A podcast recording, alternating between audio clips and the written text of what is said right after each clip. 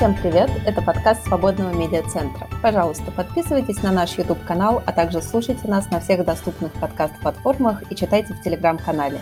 Меня зовут Ксения. А меня зовут Борис, и сегодня у нас в гостях кандидат юридических наук, научный сотрудник Копенгагенского университета, профессор Свободного университета Глеб Богуш. Глеб Ильич, здравствуйте, спасибо большое, что пришли. Здравствуйте, спасибо за приглашение. Глеб Ильич, вы допущены к практике в Международном уголовном суде в качестве помощника адвоката, и Международный уголовный суд ведет расследование предполагаемых военных преступлений, совершенных на территории Украины с 2014 года. Также у нас есть ситуация, что уже 212 дней э, происходит спецоперация так называемая, на Украине. И вот не могли бы вы рассказать вообще, как и когда появился Международный уголовный суд, какие функции он выполняет? Международный уголовный суд э, был создан э, в конце 90-х годов прошлого века. Э, в 98 году был принят Римский статут. Он вступил в силу в начале, э, в середине, точнее, 2002 года. Довольно быстро, на самом деле редко такие международные договоры существенные, они э, вступают в силу так быстро. А, и э, это был, на самом деле, очень долгий процесс, э, которому, скажем так, международное сообщество шло, ну, наверное, более так, если говорить о такой активной фазе после окончания Второй мировой войны, когда состоялись первые трибуналы, международные трибуналы в Нюрнберге и в Токио, в ходе которых были осуждены, соответственно, немецкие и японские а, военные преступники, главные военные преступники. А, вот. Но этот прецедент, тем не менее, он такого не получил поддержки, и очень долго эта идея, скажем так, она ждала своего шанса на реализацию, идею постоянного международного уголовного суда. Вот идея, которая воплотилась в 1998 году, она состоит в том, что это постоянный судебный орган а, задача которого а, осуществление уголовного правосудия в отношении лиц, которые совершили серьезные международные преступления. Преступления, которые представляют собой опасность для всего международного сообщества. В настоящее время таких четыре группы. Это геноцид, преступления против человечности, военные преступления и э, преступления агрессии которая в Нюрнберге, я напомню, считалась главным, основным. И сегодня мы тоже видим, что преступление агрессии на самом деле оно а, себя, можно сказать, вбирает а, все остальное зло, которое несет с собой война. Вот, поэтому, а, если говорить о том, когда все началось, это, собственно говоря, это наш век. То есть, собственно говоря, с начала 21 века мы имеем такой молодой еще достаточно, но все-таки постоянный судебный орган, а, который, э, ну, он не ограничен как бы в своем, да, у него нет э, конечной точки существования, он создан, как сказал покойный, к сожалению, Кофи Аннан, на конференции дипломатической, которая была посвящена, собственно, его учреждению, это э, такой дар, э, это подарок будущим поколениям. То есть на самом деле Международный уголовный суд – это суд, который устремлен в будущее. Да? То есть сегодняшнее его состояние – это а, лишь такое, можно сказать, пока э, такая еще молодость, да, если не детство этого органа. То есть Международный уголовный суд, его можно считать таким правоприемником в каком-то смысле Нюрнбергского процесса. Какое количество практик перекочевало оттуда? Ну, исторически можно сказать, э, да, это, безусловно, один процесс, который э, имеет еще, конечно, и до Нюрнберга различные попытки организации, например, Версальский договор мы недавно отмечали, столетие э, Версальского мирного договора, там был пункт об организации процесса над кайзером Вильгельмом II. Это был уникальный случай, когда в международном договоре был предусмотрен суд над конкретным э, физическим лицом, причем ни много ни мало императором э, Германии. Но это не было реализовано, и можно сказать, что в какой-то мере, да, это Нюрнбергское наследие, и в частности, это те же самые преступления. Да? То есть главный момент – это то, что а, многие принципы, в соответствии с которыми осуществляется международное уголовное правосудие, они а, не зря называются нюрнбергскими принципами, которые еще 1950 году были э, с помощью комиссии международного права и Генеральной Ассамблеи признаны принципами международного права. Ну, например, среди этих принципов то, что э, все лица, совершившие преступления, независимо от того, какую они должность занимают, а, являются ли они главами, например, государств, а, они несут уголовную ответственность. А, что люди могут нести ответственность не только за издание, но и за выполнение преступных приказов. Эти преступления не имеют сроков давности. Все эти идеи были заложены, конечно, именно после Второй мировой войны, но существует и существенное отличие Нюрнбергские, не зря даже говорят о Нюрнбергском синдроме, это все-таки Нюрнберг это, был, это было правосудие победителей, да, то есть, условно говоря, в, в ходе вот Второй мировой войны, когда преступления, конечно, совершались э, всеми участниками конфликта, так всегда происходит. Но э, судили проигравших, судили, э, соответственно, прежде всего Германию, э, имеется в виду немецких э, преступников, и э, японских, соответственно. Да? В тот период, конечно, иной подход вряд ли был кем-то принят. Да, настолько исторические события, они... мы исходим из того, что то, что произошло в Нюрнберге и Токио, было лучшим вариантом. И что все-таки это был суд. Там, кстати, были в Нюрнберге были оправданные, я напомню, трое человек. То есть это все-таки было лучше, чем какая-то расправа. Да? Но на тот момент представить себе, что, например, э, на скамье подсудимых оказались бы а, авторы бомбардировок э, Хиросимы Нагасаки или бомбардировки Дрездена или Катынского расстрела, который, как известно, в Нюрнберге судьи не приняли советскую версию, но не могли ничего другого сделать, поскольку только одна сторона а, могла нести на самом деле ответственность в ходе этих процессов. А в Международном уголовном суде, э, собственно говоря, любое лицо, независимо от его гражданства, независимо от его от того, какую роль, на какой стороне, например, в вооруженном конфликте а, участвовало то или иное лицо, а, существует равное основание ответственности. Это очень важный момент, который актуален для всех, на самом деле, ситуаций, сегодняшних и будущих. То есть это принципиальное, этом принципиальное отличие от э, Нюрнберга. Вы, рассказывая об истории Международного уголовного суда, упомянули термин э, «римский статут». Не могли бы вы для наших слушателей пояснить, что это такое? Римский статут э, называется так, потому что он э, был принят в Риме на дипломатической конференции. Она проходила в 1998 году, и на самом деле одно из в ходе переговоров ходе долгого процесса на самом деле, но он особенно был активен как раз в ходе римской конференции, обсуждалось в том числе, где будет суд находиться. И э, одним, одной из версий было его расположить в Риме э, как раз. Но победила все-таки Гага по понятным причинам. Этот город традиционно связан с международным правосудием, там находятся другие судебные учреждения, Поэтому в, в, публици... в журналистике, например, в медиа очень часто говорят Гаагский трибунал, и невозможно понять, что, о чем идет речь, о каком суде, потому что там действительно находится очень много судебных учреждений, в том числе Международный суд ООН а, и Международный уголовный суд, соответственно. Вот. Но, тем не менее, решили, да, выбрали Гаагу, но Рим это такой был важный на самом деле, а, тоже имел своих сторонников, скажем так. Вот. Но э, вот он остался в таком а, Э, такое название, это официальное название. А, Римский статут – это, а, с одной стороны, главный документ суда, это такой своего, своего рода конституция суда, да, то есть это, но с другой стороны, это обычный международный договор, то есть он имеет все достоинства недостатки, которые вытекают из а, этой формы. Международный договор обязателен, строго говоря, для его сторон, участников.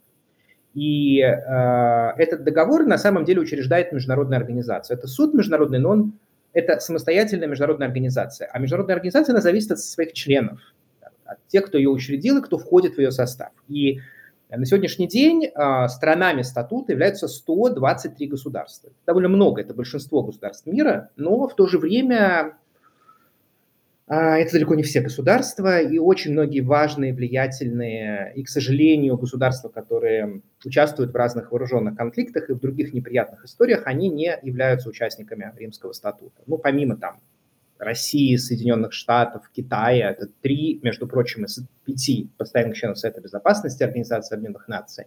Я могу также назвать другие государства, это, например, Турция, Израиль, а, Индия, то есть целый ряд государств, которых, так скажем так, которым могут быть вопросы по целому ряду моментов. И вот этот вот момент, э, что они не являются участниками договора, что это значит? Что они не несут обязательства, да? они не обязаны, например, передавать лиц подозреваемых, э, там, выполнять ордеры на арест, которые выдает суд.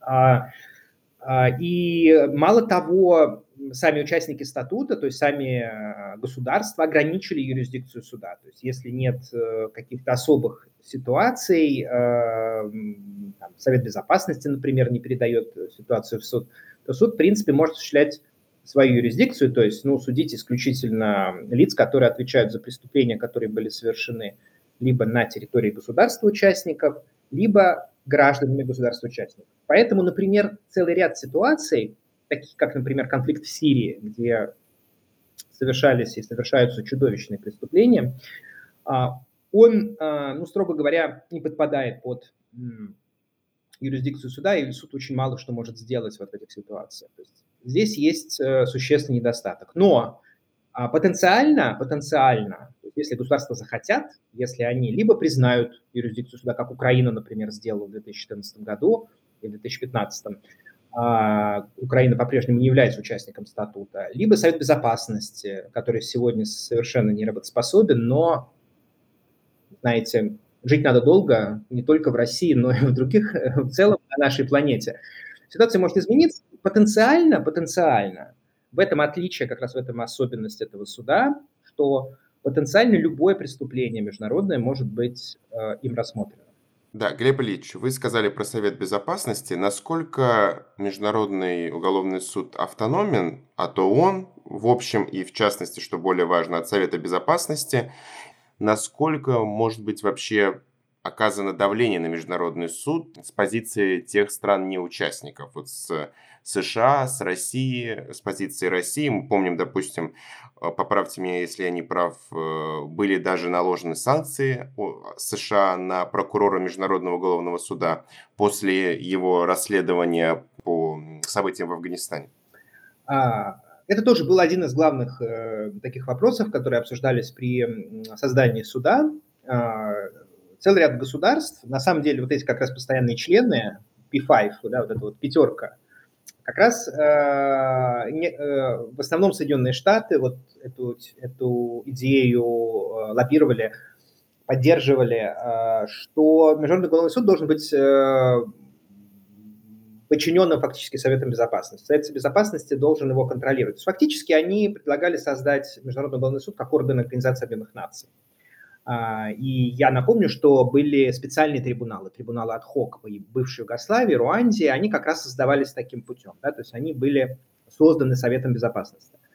А, но решение было принято другое, и это очень важный момент, что суд э, формально, э, ну и во многих вопросах своей деятельности, он, от, он независим. Это самостоятельная международная организация. Вместе с тем, несмотря на вот это момент, э, в статуте присутствует некая связь вот с Советом Безопасности. Она состоит в том, что Совет Безопасности может э, передавать определенные ситуации, в том числе, которые не на территории там, государств-участников, а на рассмотрение прокурора суда. В истории таких, таких случаев были, было два. Это ситуация в Дарфуре, Судан, Судан и э, ситуация в Ливии. Тот самый, кстати, момент, когда а, Россия поддержала там резолюцию вот эту, и э, вообще была единогласная резолюция сенсационная, когда ситуация в Ливии была передана в Международный уголовный суд. Но все эти события были давно, и сегодня, конечно, вряд ли это можно себе представить.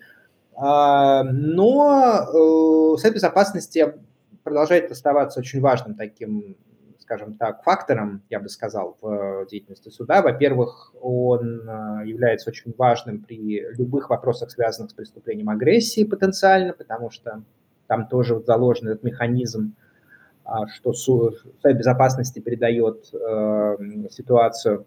Ну и, э, конечно, эти государства, но ну, они не просто так являются постоянными членами, да, у них очень много возможностей и вот одна из них, например, состоит в том, что действительно вот эти санкции, например, они были довольно болезненны, да, учитывая, например, что в Соединенных Штатах находится штаб-квартира ООН, да, куда там регулярно, например, должны были ездить, в том числе по вот этим делам, которые Совет Безопасности передал, должностные лица суда.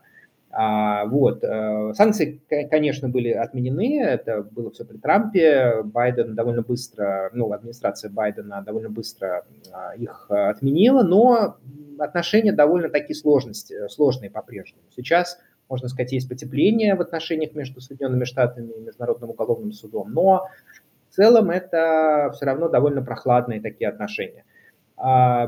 А, и, конечно, государство, которое а, огромными, во-первых, военными возможностями, возможностями разведки, возможностями, ну, понятно, например, что какое значение при расследованиях э, международных преступлений являются там элементарные, например, возможности, которыми обладают Соединенные Штаты, спутниковая, спутниковая съемка и так далее. Есть очень много вопросов, которые, скажем так, э, важны. Но Соединенные Штаты сотрудничают с судом, они сотрудничают селективно, избирательно, и в этом, конечно, вряд ли можно это признать чем-то хорошим, потому что вот это такой прагматический подход, да, что в чем нам нравится, мы участвуем, в том нам не нравится, мы не просто не участвуем, а торпедируем этот момент. Но, тем не менее, сотрудничали, даже помогли, например, передать одного, одного подозреваемого в суд – а, но, конечно, вот этот подход традиционный, он э, с правовой точки зрения не выдерживает никакой критики, но он политически очень, скажем, такой звучный. Да? Это идея о том, что э, мы не являемся участниками статута, поэтому наших граждан, американцев, да, вот, суд судить не, не имеет права. А, ну, вот э, это такая позиция, она, в общем-то, ее придерживаются даже, несмотря на смену администрации, разные, э, значит, администрации Соединенных Штатов. Ну, ну, касательно разведывательных данных, мы помним процесс о MH17 и спутниковых снимках со стороны США, которые так и, ну, были переданы, но не были показаны общественности по причинам тем, что не хотели рассекречивать э, разведданные. Давайте немножко остановимся на Совете Безопасности ООН, хотя бы чуть-чуть. Сейчас много говорят о его реформировании. Как вам кажется, можно ли э, поменять, во-первых, э, э, покончить с правом вето постоянных э, членов э, Совета Безопасности или включить новые страны в него, чтобы как-то э, разбавить эту во многом иногда несправедливую расстановку сил на международной арене? Ну, безусловно, это, эта реформа настолько перезрела уже, что они говорят, ну, наверное, с самого начала. Но я напомню, например, была уже реформа Совета Безопасности, увеличился его состав, он сейчас 15 членов, было 11 членов. Но, э, тем не менее, ну, два вот момента, по которым, которые вы отдельно вот меня спросили. Первый касается права вето. Это, конечно, вопрос очень сложный, потому что вето отказ от вето или даже его ограничение, да, даже его существенное ограничение. Ну, например, введение более таких серьезных ограничений по его использованию. Он требует, э, на самом деле он требует согласия как раз этих государств постоянных членов. И они пока, ну, наверное, кроме, кроме Франции, да, которая все-таки более как-то охотно участвует в этих инициативах, а, пока от них, э, от этого права вето никто отказываться не собирается. И это такой тупик, потому что, в принципе, любое изменение устава ООН без э, согласия постоянных членов. И здесь проблема, я боюсь, не только с Россией, да, которая, конечно, себя ведет сегодня крайне деструктивно в Совете Безопасности, это даже видно по тому, как проходят заседания, но и с другими постоянными членами. Да. Еще можно сказать, что постоянные члены – это основная проблема, конечно, в целом, да, всех, на самом деле всех постоянных членов э, этого органа. А, но, тем не менее, возможно все, да, мы понимаем, что если этот процесс все-таки возможны вполне здесь изменения, и э, какие-то точечные такие изменения вот в, порядке, например, там, да, какого-то самоограничения, они возможны, да, то есть, ну, условно говоря, есть даже в уставе ООН на сегодняшний день нормы, например, которые, к сожалению, не выполняются. То есть, вот сейчас некоторые государства стали более активно ставить вопрос. Ну, например, в уставе ООН написано о том, что, седьмая статья, пункт третий, о том, что при обсуждении, ну, при голосовании по проектам резолюции государство, которое участвует в споре, является участником спора, ну, фактически государство, которого такая, такой проект касается, оно должно воздерживаться от голосования. А, это не распространяется на определенные резолюции по порядке 7 главы, но тем не менее, да, есть такой пункт, и он, а, он соответствует даже не просто международному праву, а общему принципу права. Да. Никто не может быть судьей в своем деле. Да. Если э, твое дело слушается, ты не можешь быть судьей в нем, потому что ты пристрастен. Понятно абсолютно, что это, например, там будет вето. Вот, или просто негативный голос. А как в этом плане можно рассмотреть э, то, что Международный уголовный суд делает заявление по Украине и вообще реагирует на конфликт России и Украины в рамках того, о чем вы сейчас говорите. При, при, том, при том, да, здесь надо подчеркнуть, что эти две страны не являются участниками Римского статута. Это механизм, который предусмотрен в статуте. Государство может признать юрисдикцию. То есть оно может, не будучи участником статута, признать юрисдикцию суда в отношении преступлений, которые совершены на э, территории этого государства. А, это Украина сделала, да. Вопрос, почему до сих пор статут не ратифицирован, это, конечно, вопрос к украинским коллегам и в целом к государству. А, там не все ясно, ну, есть определенные мысли по этому поводу, но, тем не менее, это, это вправе, и в целом ничего в этом такого экзотического нет. Государство свободно своей юрисдикцией а, распоряжаться. Да? То есть Украина, например, может сама в своих судах, например, да, слушать дела по преступлениям, которые совершены на ее территории. Почему она не может передать это так сказать, дело в Международный уголовный суд? Это вполне, как говорится, соответствует, по крайней мере, а, ничего не нарушает формально, никаких принципов международного права.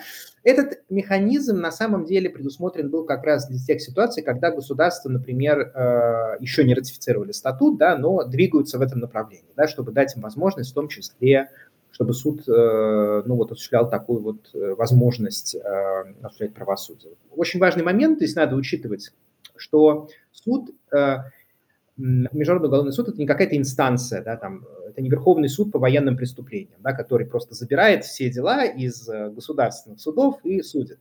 Это суд, который работает по так называемому принципу комплементарности или дополнительности. Это означает, что он может рассматривать только те ситуации, те дела, когда национальные суды, то есть суды государств, которые обладают юрисдикцией, это не обязательно одно только государство, а, не способны или не желают осуществлять уголовное преследование. А, то есть два таких вот случая, да, не способны или не желают осуществлять уголовное преследование. То есть это суд, условно говоря, который является последним таким доводом, да, ультимарацио, что ли. А, это очень отдаленно похоже на тот принцип, по которому осуществляет правосудие Европейский суд по правам человека. Собственно говоря, если не справляется национальная система, да, не справляется правосудие на национальном уровне, тогда вот Международный суд, он помогает, да, он сказать, вступа, может вступить э, вот в эту ситуацию.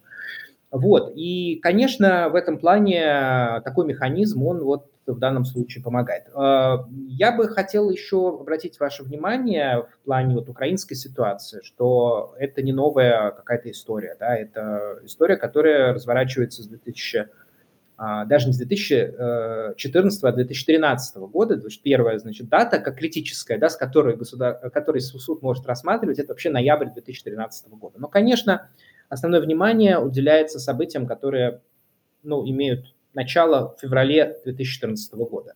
Поэтому э, суд просто начал расследование довольно поздно, да, это вот только, собственно, в марте этого года, когда действительно очень давний международный э, вооруженный конфликт, э, он приобрел совершенно другое измерение. И, конечно, э, мало того, что прокурор мог это сделать, я напомню, что больше чем 40 государств передали ситуацию прокурору. То есть он даже не требовалось э, разрешения от судей, что обычно в таких ситуациях требуется, потому что огромное количество государств – это беспрецедентный совершенно случай. То есть это, э, простите, это как раз тот способ обойти вот, э, это, допустим, вето России в Совете Безопасности ООН? Такой нет, Совет Безопасности здесь ни при чем, да, это просто Совет Безопасности – это один из возможностей, да, то есть когда суд получает юрисдикцию, да, то есть в данном случае этого не требовалось. Безопасности здесь ни при чем. А, и, а, в общем-то, слава богу, что он ни при чем. А, значит, э, государства, да, они просто запуск механизма суда, он сложный, да, то есть даже если юрисдикция суда есть, этого еще недостаточно. Ее нужно запустить, и вот есть, есть три варианта. Это либо Совет Безопасности, либо государства, участники. И вот в случае с Украиной это было 43 государства участников. Так, 43 государства, причем с разных континентов. В основном, конечно, это европейские страны, но европейские государства, но а, есть там и Чили, например, да, и американские, и некоторые еще другие государства. То есть, ну, достаточно большое число. А, вот, а, и а, Япония, то есть целый ряд государств.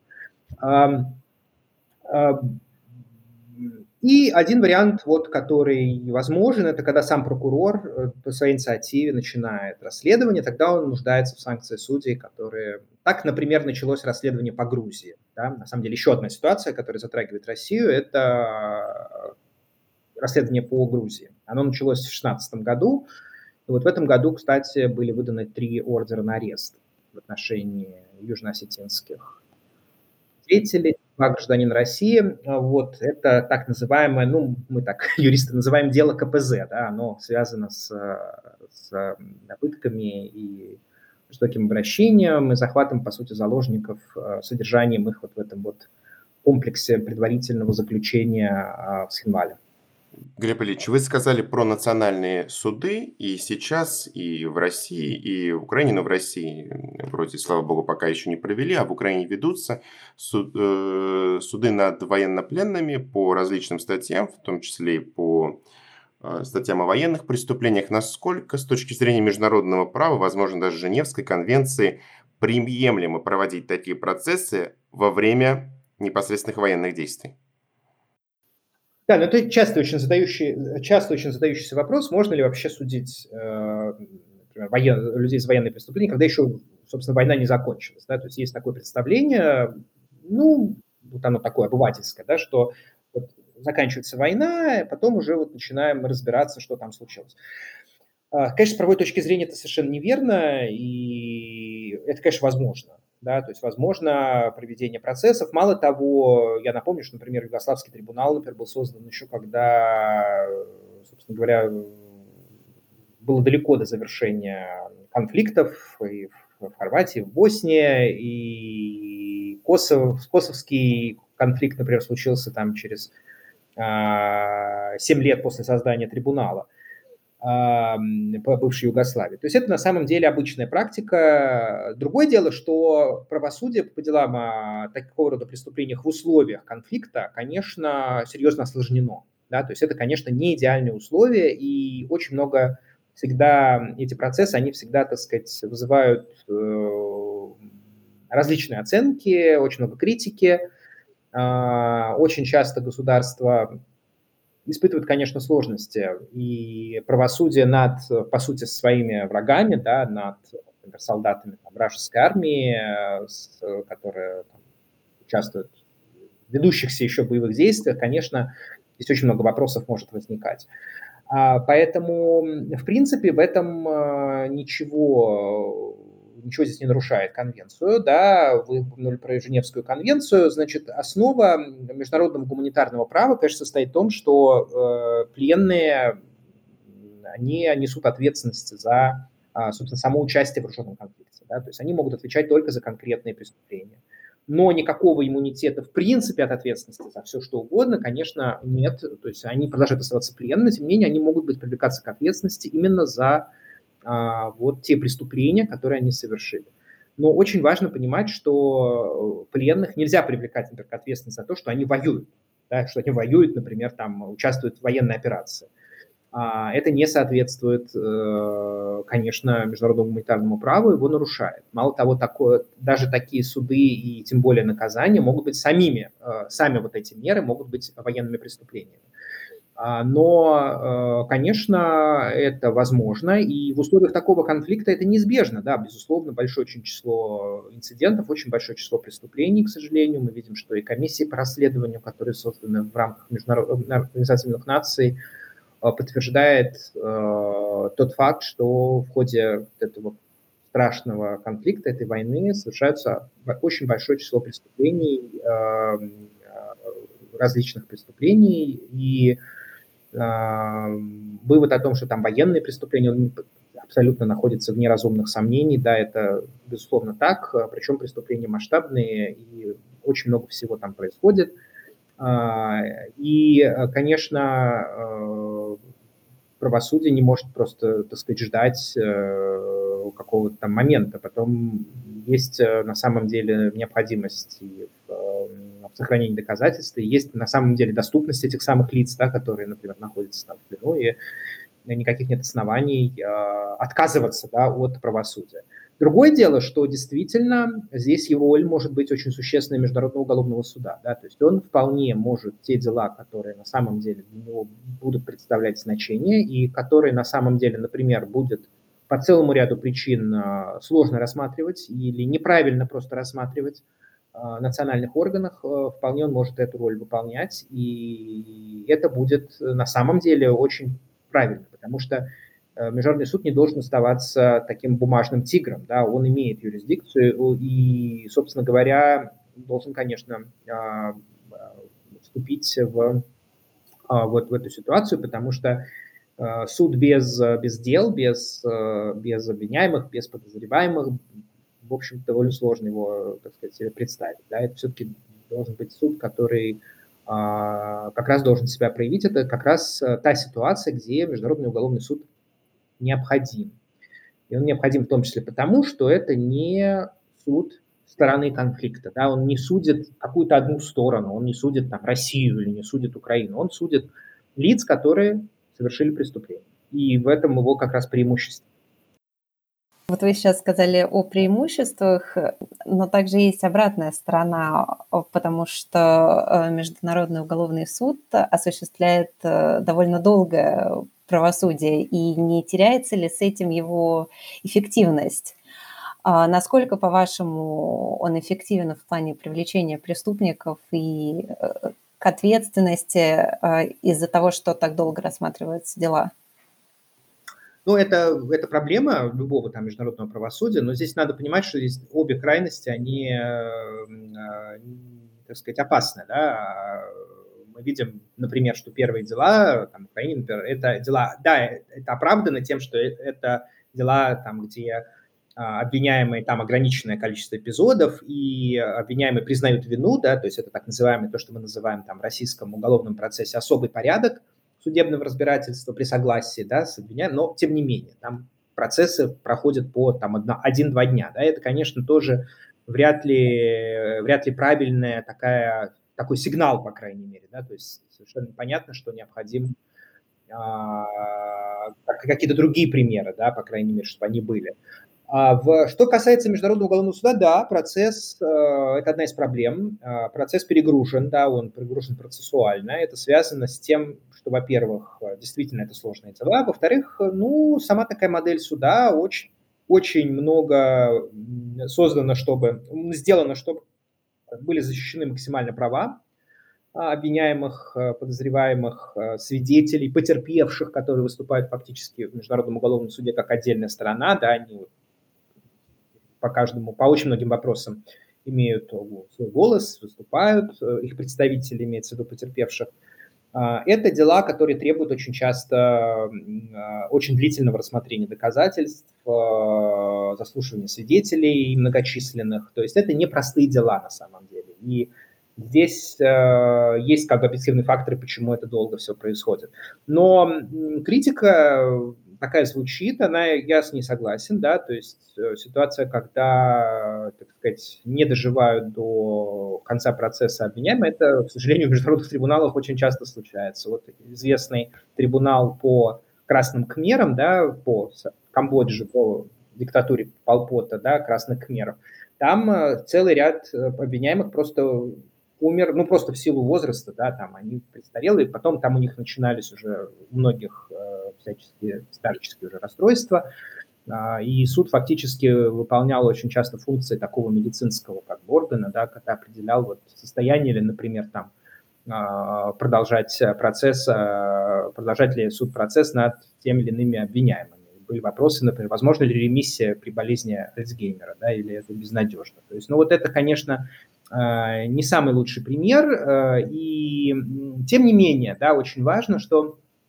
э, вот этот принцип неотвратимости, да, того, что нет сроков давности, и он, конечно, будет приводить к тому, что часто будет большая задержка, да, большая, большое ожидание, но сами процессы, конечно, могли бы идти намного быстрее, и здесь суд может очень много сделать, э, улучшить свою вот эту вот работу, да, здесь очень много есть эм, критики. Но надо сказать, надо сказать, что суд над этим работает, и а, очень большой надежды сейчас очень многие возлагают, я в том числе на нового прокурора, на нового прокурора, был ну, приступил к работе, точнее, в 2021 году. Это Карим Хан, это профессиональный юрист, э, английский э, баристер, который э, на самом деле имеет как раз опыт связанный с, э, и с расследованиями, с защитой по вот этой категории преступлений. То есть это первый, на самом деле, прокурор из трех, который действительно является, на мой взгляд,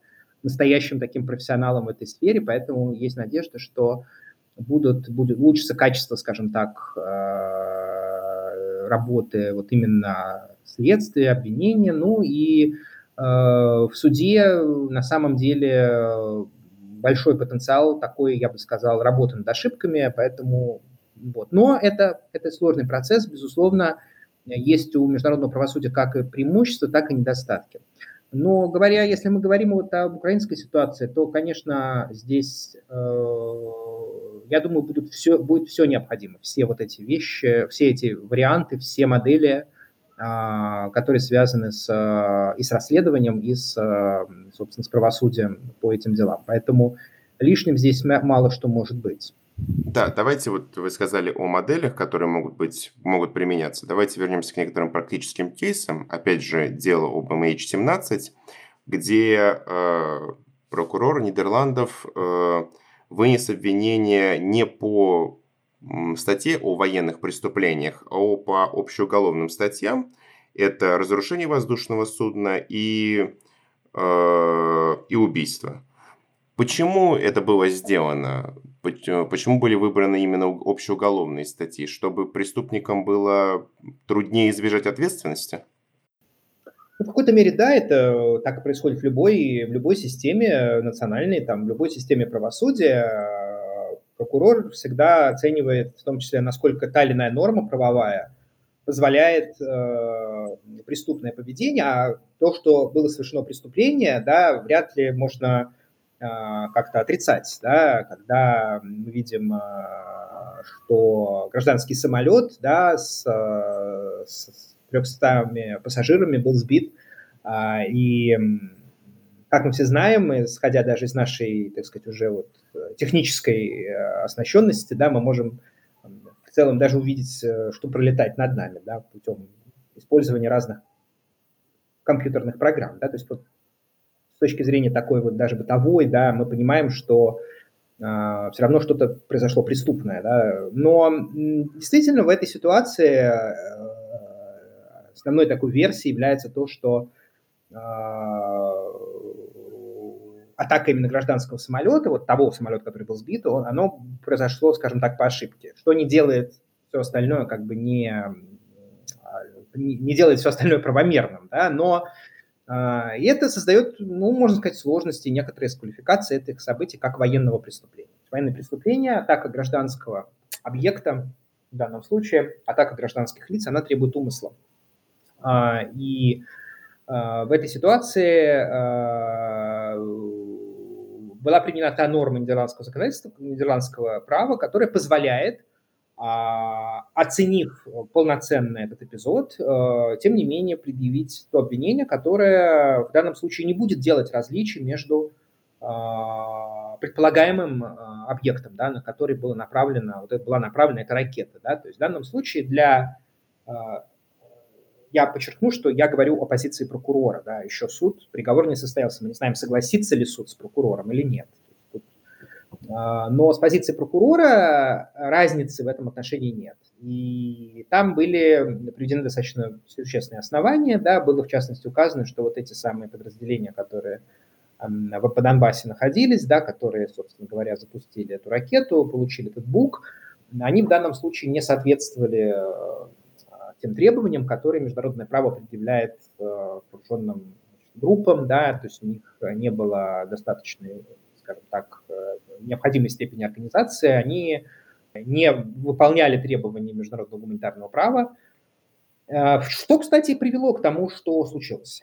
Да? То есть отсутствие предосторожности, проверки целей – это то, что на самом деле требует гуманитарное право, и даже при вооруженном конфликте, когда в данном случае были атакованы, атаковались даже на самом деле вот там транспортные самолеты и так далее. Поэтому в данной конкретной ситуации это выбор обвинения, который, конечно, использует ту норму, которая позволяет в данном случае с точки зрения права, применимого права, а применимым правом в данном случае является не международное право, а право Нидерландов. Собственно говоря, э, это обвинение полностью, скажем так, реализовать и получить результат.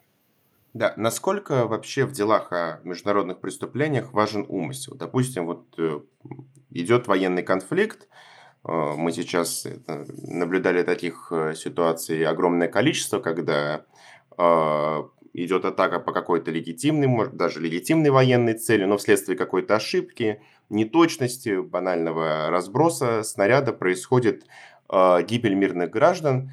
Вот здесь существует умысел или его нет? А, ну, он существует, вопрос, какой умысел, да, и на что, какой, о каком преступлении идет речь.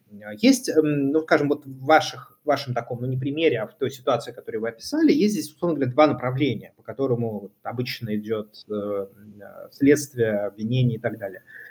Первое – это атака гражданских лиц и объектов, да, то есть когда действительно имеется умысел и э, по направлению, например, там, тех или иных ударов, тех или иных э, повреждений можно, можно очевидно сделать вывод о том, что э, преследовалась цель атаки гражданских э, лиц, гражданских объектов.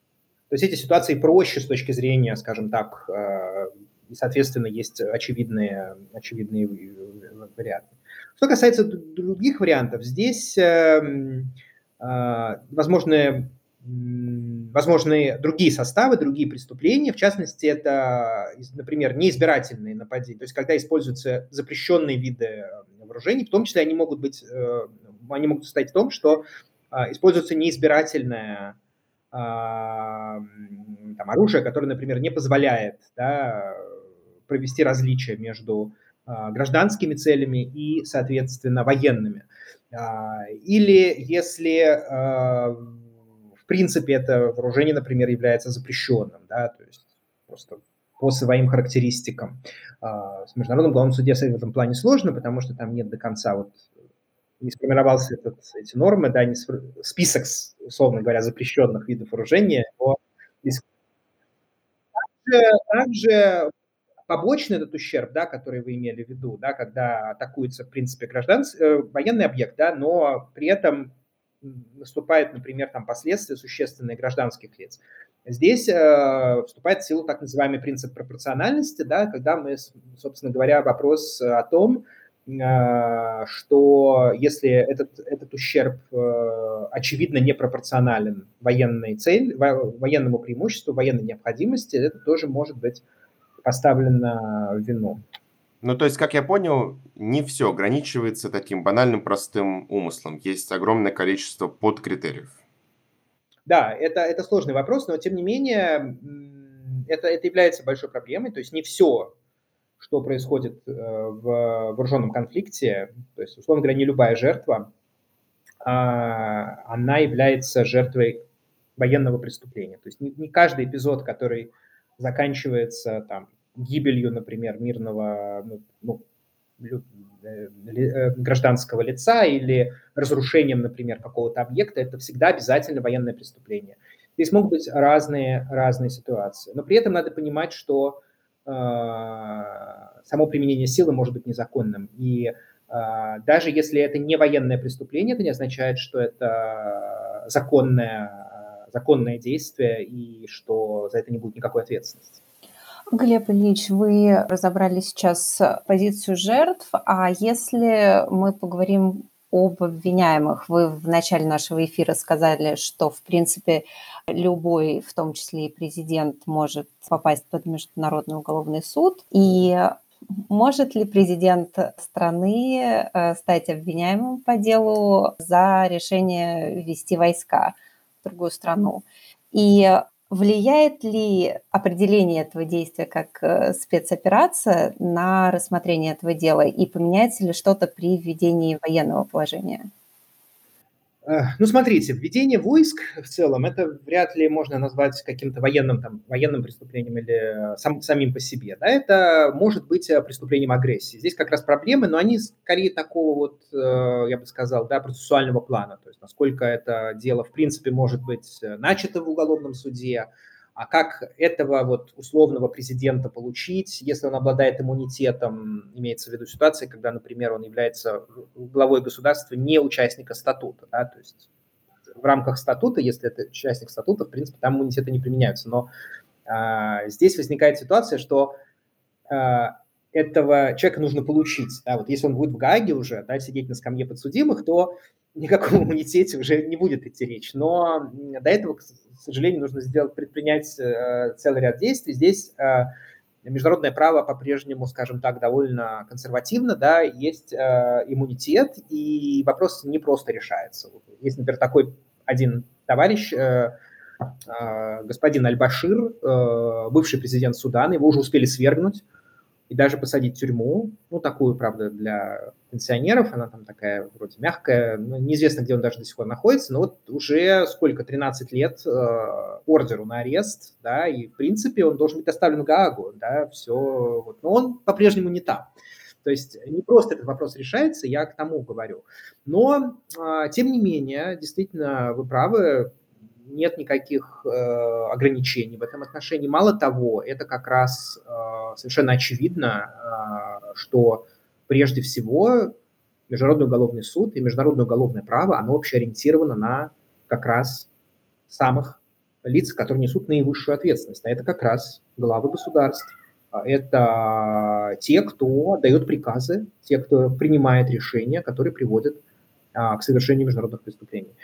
А что касается момента, вот, который вы сказали, то есть в данном случае вопрос о том, а, как характеризовать да, э, ту или иную ситуацию в международном праве в целом, да, как вооруженный конфликт, как, там, например, акт агрессии, это вопрос объективный, да, он не зависит, собственно говоря, от того, как, э, кто чем это называет. Да, государства всегда применяют э, такого рода, скажем так, эвфемизмы, используют для обозначения своих действий. Я напомню, что там, нападение, не знаю, гитлеровской Германии на Советский Союз, оно именовалось контрмерами военного характера. Да, вот фон Риббентроп, которого часто вспоминают, покойный, который был повержен, кстати, как раз э, в Нюрнберге, он э, вот э, в своем меморандуме известном назвал это контрмерами значит, военного характера. То есть очень по-разному государства могут характеризовать. И а, а всегда государство использует те или иные формулировки, которые им удобны,